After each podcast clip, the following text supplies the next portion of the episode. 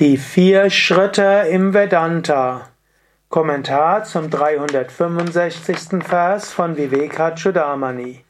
Shankara schreibt: Shruti Shata Gunam Vidyan Manana Mananadapi Niditya Samlaksha Gunam Anantam Nirvikalpakam.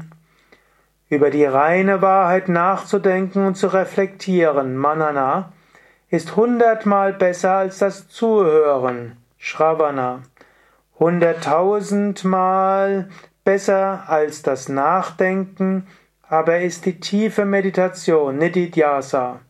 Aber der Wert von Nirvikalpa Samadhi ist allen weit überlegen. Also, das sind die vier Schritte. Zuerst gilt es zuhören, hören, kann man als Shruti bezeichnen oder auch als Shravana. Hier sagt er tatsächlich Shruti. Also das Zuhören ist zunächst einmal wichtig. Du hörst. Du hörst mir jetzt zum Beispiel zu und das ist schon mal gut. Oder du liest. Oder du gehst in einen Vortrag. Du gehst in Yoga Vidya Ashram und besuchst ein Seminar über Vedanta. Wir haben ja so viele.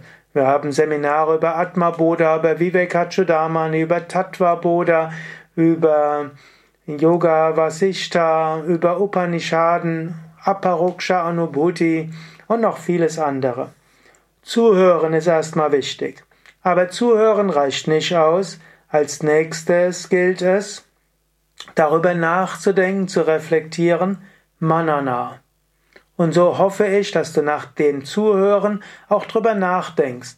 Nicht gleich die nächste Sache anhörst, einen Moment nachdenken. Was heißt das für dich? Was ist Brahman? Wer bist du? Und wie kannst du das umsetzen? Noch besser als drüber nachdenken ist die tiefe Meditation Nididhyasa. Also im Alltag nachdenken ist wichtig, aber tief darüber zu meditieren ist noch wichtiger. Mache manchmal auch Vedanta-Meditationen. Es gibt ja auch den 20, den, den Video- und Audiokurs Vedanta, Meditation und Jnana Yoga. 20 Lektionen, wo ich dich in 20 verschiedene Vedanta Meditationen einführe.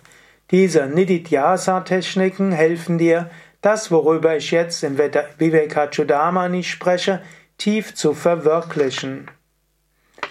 Aber dann Nirvikalpa Samadhi, auch Aparoksha Anubhuti genannt oder Anubhava genannt, ist allem überlegen. Aus der Meditation kommt Samadhi, durch Nirvikalpa Samadhi kommt Befreiung.